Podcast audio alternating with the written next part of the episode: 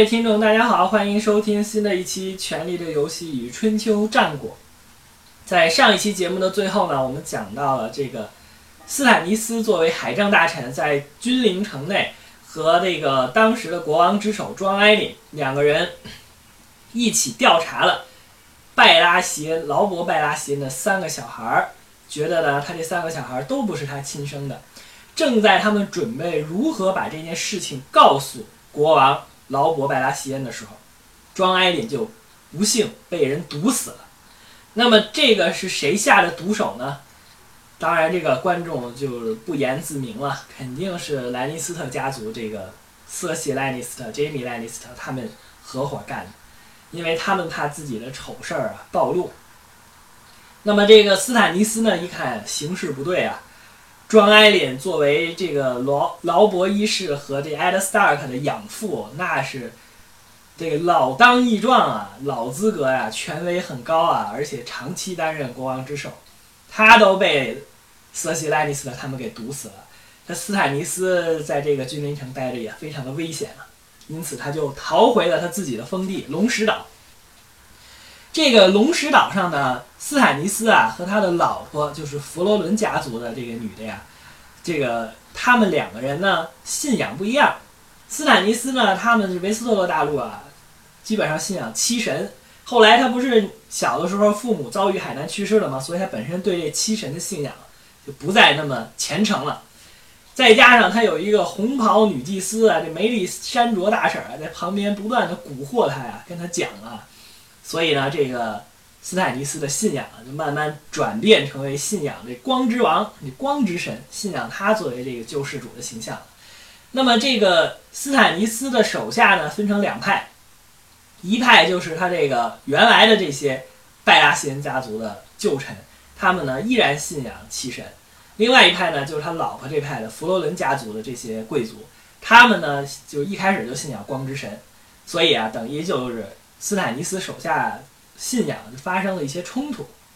那么在劳勃一世死了以后呢，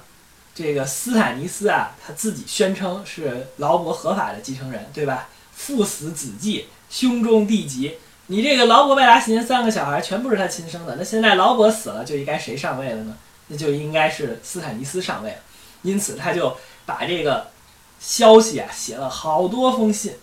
全部用这个乌鸦传递给维斯特洛大陆上各个大大小小的领主，告诉他们，老子才是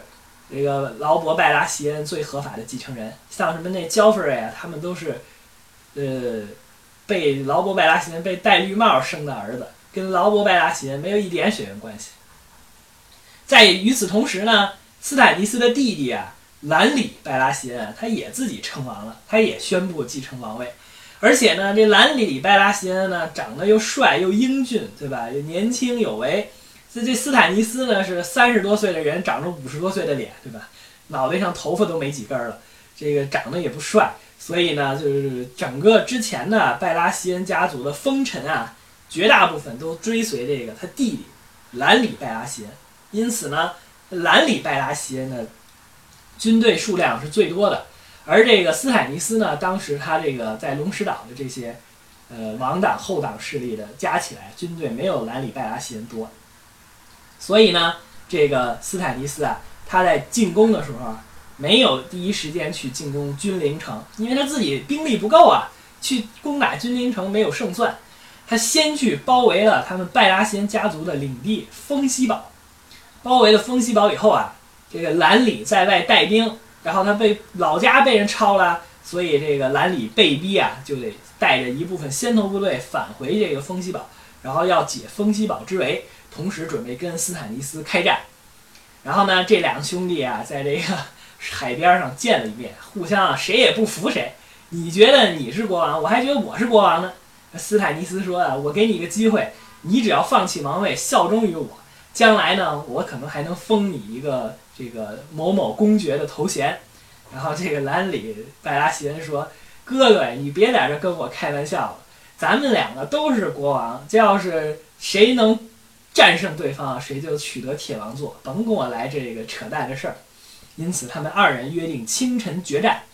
结果呢，还没到清晨的时候，这斯坦尼斯有这个秘器啊，他有这个呃大招啊，他有梅丽珊卓大婶啊。梅丽珊卓大婶用自己的黑魔法，化身了一个黑影，直接潜入兰里的大帐，在这个众多守卫措手不及的情况下，一下就把兰里给杀了。因此呢，这个射人先射马，擒贼先擒王啊！兰里率领的部队的将领兰里自己就挂了。那他手底下的部队呢，绝大部分就效忠斯坦尼斯了，因为都是拜拉席恩家族的人嘛。这兰里拜拉席恩死了。现在就只能效忠斯坦尼斯了，因此斯坦尼斯啊收编了这兰里的大部分军队，再加上原来他从龙石岛带过来的军队，那现在简直是兵戎强盛啊！那他现在就有了信心，去跟这个呃兰尼斯特以及这个呃提里尔家族他们作战了。但是呢，他只是把兰里的部队收编了，这个时候风息堡啊。他有一个代理城主，就之前兰里出去打仗的时候，把这风息堡交给了代理城主，就是科塔纳。这个科塔纳呢，他一直照顾着这个劳勃拜拉西恩的一个私生子，就这个艾德瑞克风暴。这个艾德瑞克呢，就是在这个电视剧里，就是这个大铁牛这个铁匠的徒弟。然后这个斯坦尼斯啊，命令这个达沃斯，就这个呃非常忠诚，帮他运了一船的洋葱的这个达沃斯爵士。用一艘小船把这个红巫女女祭师梅丽珊卓偷偷运送到了风息堡之内，然后呢，这梅丽珊卓大婶儿又使用了黑魔法，又把了这个风息堡的代理城主这科塔奈又给杀掉。杀掉这个代理城主以后呢，风息堡就落入了斯坦尼斯的手中。然后斯坦尼斯呢，他又让这个梅丽珊卓大婶儿啊，用了三个水蛭吸取了这个。艾德瑞克风暴的这个有国王血统的这三个血，然后把这三个水蛭全都放在火上烤死，用此来诅咒三位这个就不当时有武王纷争吗？然后他们来诅咒三大这个国王，结果这个被诅咒的这三个国王呢，果然全部都先后的去世了。因此呢，这斯坦尼斯这梅丽珊卓大婶那就是更加的信任了，觉得这个梅梅丽珊卓大婶先两次使用黑魔法，然后杀掉了对方的主帅。然后呢，又使用了三个稀有国王血统的这个水蛭，又诅咒死了三大国王。因此啊，他就对梅里善卓越加的信任。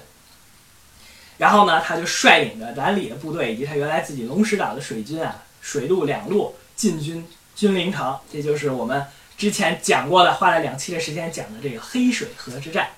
当然，我当时在这黑水河之战当中啊，提出了一个疑问。我说这个战争打得这么艰苦了，为什么那斯坦尼斯不让梅丽珊卓大婶使用一次黑魔法，把他这个什么焦弗瑞啊、提利亚啊，然后莱瑟西兰尼斯啊全都给杀了，不就完了吗？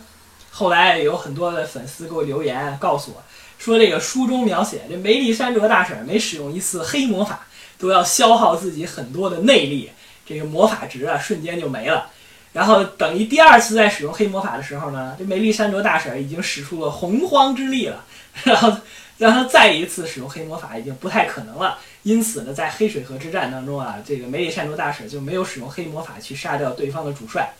所以呢，这黑水河之战打得异常的艰苦，最终啊，斯坦尼斯是被这个泰文莱尼斯和提里尔家族的援军彻底击垮。击垮了以后呢，这个斯坦尼斯一路败退回了自己的封地，也就是这个龙石岛。他的这个舰队呢，基本上都被小恶魔啊用野火都给炸沉了。同时呢，支持这个斯坦尼斯的这些他手底下的将领啊，也开始四分五裂了，打败仗了，树倒猢狲散。所以他现在的情形呢，比他一开始收编兰里军队之前啊更差。所以他就把原来的他自己的国王之首，就这个爱丽斯特啊，就给囚禁了。因为这个原来国王之首啊，企图把他的这个女儿得了麻风病的这个。席琳这个比较可爱的这个女儿献给兰尼斯特做人质，达成这种核战协议，因此这个斯坦尼斯就把他原来的国王之手就关起来了，重新任命了对他绝对忠诚的这个达沃斯作为他的这个新的国王之首。这个达沃斯为什么会对斯坦尼斯非常的忠诚呢？之前还有一个小插曲，是这个达沃斯拯救风息堡送了一船的食品进去以后啊，这斯坦尼斯啊。没有对这个达沃斯是感激涕零，是跪地下磕头，反而啊把这个达沃斯左手的一个手指的指头砍掉了一小块。为什么呢？这斯坦尼斯说啊，它善恶呀，并不能互相的弥补以及互相的替代，善行就是善行，罪恶就是罪恶。而你这达沃斯祖宗 N 代都走私 iPhone 六 S、iPad，给国家少纳了多少的进出口税啊，对吧？所以呢，我砍掉你一个指头的一小节呢，是为了惩罚你世代走私的这个错误的行为。然后，但是呢，你拯救了我整个风息堡的居民，因此他又斯坦尼斯又把他自己的一个小的城堡封给了这个达沃斯作为他的家族领地。由此这一点，达沃斯爵士觉得斯坦尼斯国王那是恩怨分明、赏罚分明，不是因为你对他有救命之恩，他就对你无比的推崇，然后他也是。会追究你原来所犯的错误，由这一点呢，直接就感动了这个达沃斯，达沃斯就绝对的效忠于斯坦尼斯，矢志不渝。因此啊，这个达沃斯啊，从这个龙石岛啊，准备这个反到，就直接去开船，一直开到这个整个的维斯特大陆北境这个地方，准备东山再起。正在这个时候呢，我们之前有一期节目讲到了，就是这个。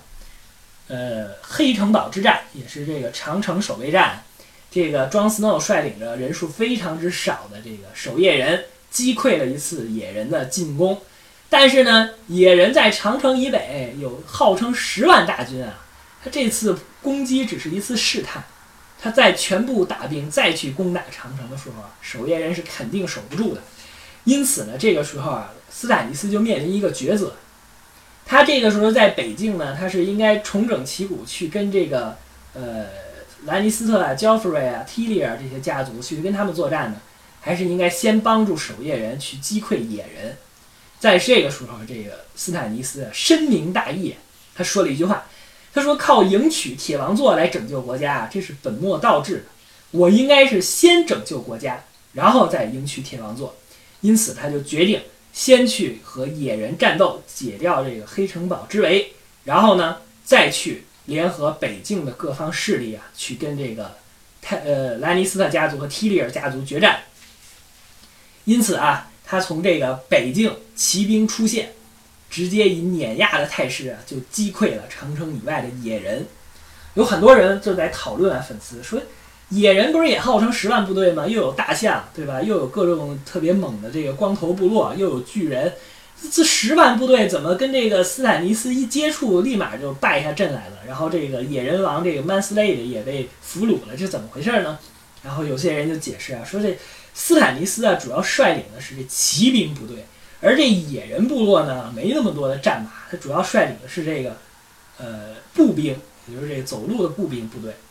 这步兵部队啊，在没有很强的这个重盔重甲，因为这个野人部落呢没有那么多好的防备器具，没有重盔重甲的情况下，去跟这个骑兵部队作战，基本上就是白送死。骑兵的这个冲击力，这个人马合一的，再加上这个长矛，这个我们都学过动量守恒啊，那这动量是非常大的，直接你这些步兵啊根本就不是个儿，直接骑兵一出场啊，步兵直接歇菜。我们从这个。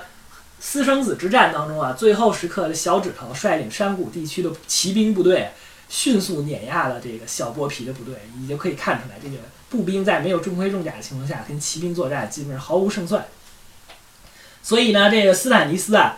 这个一跟这野人作战，迅速就击溃了所有的野人，并且呢，重新夺得了黑城堡的这个领这个守卫权。这个时候呢，他就过来跟这个庄斯诺来谈条件。谈什么条件呢？他就说啊，你虽说是 Stark 家族的私生子，但是呢，现在 Stark 家族的那些嫡嫡子呢，基本上死的死，逃的逃，都找不着了。这个 Bran Stark 去这个北京以外找这个三眼乌鸦玩去了，Rickon Stark 呢逃跑不知所终，Robb Stark 呢死于血色婚礼。所以您这个 Stark 家族的男性后代就剩 Jon Snow 一个了。因此，这个斯坦尼斯说啊，我以国王的名义宣布你成为 Stark 家族合法继承人，以继承这个林东堡、林东城这个公爵的这个身份。因此呢，换取这个 Jon Snow 对于这个斯坦尼斯的忠诚。可是呢，这个 Jon Snow 啊，当时是守夜人的总司令啊，守夜人有很多的誓言啊，并且守夜人自古以来都是独立于这个。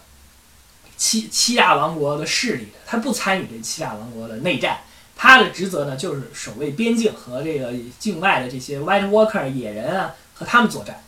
因此啊，这个 Jon Snow 啊没有受到这个权力啊、权势啊的这个引诱，最终呢还是坚守了这个守夜人的职责，没有去直接跟随斯坦尼斯啊去重新去作战。从这一点上呢，斯坦尼斯啊也非常的欣赏这个 Jon Snow，为什么呢？因为他觉得 Jon Snow 跟他自己很像，在这个困难当中啊坚守自己的责任，非常有荣誉感，不会为了眼前很大的利益啊放弃了自己当时的诺言。因此，斯坦尼斯对 Jon Snow 啊非常的看重，觉得这个小孩儿这个后生啊后生可畏。这个斯坦尼斯呢？这个在黑城堡没待多长时间啊，他就准备继续南下进攻这个临冬城。但是呢，这个达沃斯爵士啊一直在反复的劝告斯坦尼斯，说啊，你不要这个冒着这个暴风雪一意孤行啊，是这个暴风雪中行军。首先呢，他的行军速度非常的缓慢；其次呢，你粮草供给，然后马全都跟不上，人困马乏。人家那个拉姆塞波顿呢，在城堡里面以逸待劳，跟你打，你是毫无胜算的。但是呢，斯坦尼斯不听啊，刚愎自用啊，跟这个项羽一样，谁的劝告也不听，就是要打，一定要跟这个拉姆塞波顿决战，然后取得这个临冬城的这个霸权。所以啊，他在这个开战之前，先听了这个梅里三卓大婶的蛊惑，把他这个女儿席琳就给献祭了。因为他这个席琳啊，也是拥有国王血统的嘛，都是有拜拉席人家族的血统，所以只要有血统的这个人献祭给光之王，就能保佑斯坦尼斯啊一定能够胜利。那最终有没有胜利呢？我们看过这个第五季、第六季的粉丝都了解，最终还是打失败了，跟这个拉姆塞波顿一交啊一接触啊，直接被拉姆塞波顿几乎全歼了这个斯坦尼斯的部队，因此啊，这个斯坦尼斯最后就大败亏输了。到此为止呢，这个斯坦尼斯的故事啊，基本上就结束了。我们可以看出来，从他当时追随他哥哥造反，坚守风西堡，到后来平定龙石岛，平定格雷乔伊的叛乱，然后一直走到了人生的巅峰啊。后来呢，在他这个率领蓝里部队和他自己的部队一起进攻这个黑水河、进攻君临城的时候，遭遇了人生当中的最重要的失败。由此呢，他这个人生啊就由盛转衰了，进入了这个下降期。下降期当中呢，少有的一次这个黑城堡解围战击垮了野人，但是呢，接下来这个临冬城之战又败给拉姆塞波登，所以整个这个斯坦尼斯啊就是一个跌宕起伏的一个人生。但是很多粉丝对斯坦尼斯总是有比较负面的评价，认为他就是败军之将，没有任何的这个。呃能力，并且又不善于听这个达沃斯爵士很好的建议。其实呢，我们从刚才的这个故事的情节当中可以看出啊，斯坦尼斯在最关键的时刻没有直接率领他的这个部队去先跟这个兰尼斯特家族作战，而是选择了保卫维斯特洛大陆整个的这个七大王国的利益，去先去跟野人作战，然后解决了这个黑城堡之围，使得这个守夜人啊不至于全军覆没。因此，这个斯坦尼斯也有他自己。道德情操高尚的一面，也有他这个先人后己啊、大公无私的一面。那么听完了这个斯坦尼斯的故事啊，很多听众朋友就要问了：那么在我们春秋战国的这个楚国，也就是这个号称楚国八百年啊，楚国是春秋战国时期的一大霸主啊，他这个楚国的幅员万里，而且这个这个万圣之国呀。什么都能盛产，人的数量又人口数量又众多，然后所在的这个领地啊又很富庶，就在长江中下游这一片，并且呢，楚王为什么在春秋早期，这个齐桓公、晋文公、秦穆公还在称公的时候，楚国已经称王了呢？楚庄王对吧？楚平王是吧？他为什么能称王了呢？因为他这楚国啊，自己啊胳膊腿粗，人家自己势力大，他自己僭越称王。虽说一开始被周天子可能也就封了个子爵的爵位，但是因为自己人实力强啊，人家牛叉呀，人家自己就封自己为王。在这个楚庄王啊开始称霸以后，过了这么几代，就传到了这个楚共王这一代。楚共王呢，我们上期讲他有五个庶子，没有嫡出，全都是庶子。因此呢，他就想考验一下我这五个庶出的儿子呀，哪个未来能够胜任我这楚王的这个王位呢？因此，他就跟他的一个爱妾找来了一块玉璧，偷偷的埋到了他们的这个楚国王室的宗庙的这个地下，找了一个地儿偷偷的埋起来，谁都没告诉，埋藏好了。然后呢，就把他这个五个儿子过来叫过来了，让他这个五个儿子啊给这祖宗啊磕头祭祖。然后他就从中想观察一下，这五个儿子到底哪个人能趴在这个玉璧上？未来哪个人能趴在玉璧上，将来他就有继承楚王的这个福分。那么这个楚共王那个五个儿子在这个跪拜祖先的时候，到底有没有踩到这个玉璧上呢？他们最终都是什么样的表现呢？那么请听我的下一期节目。非常感谢大家。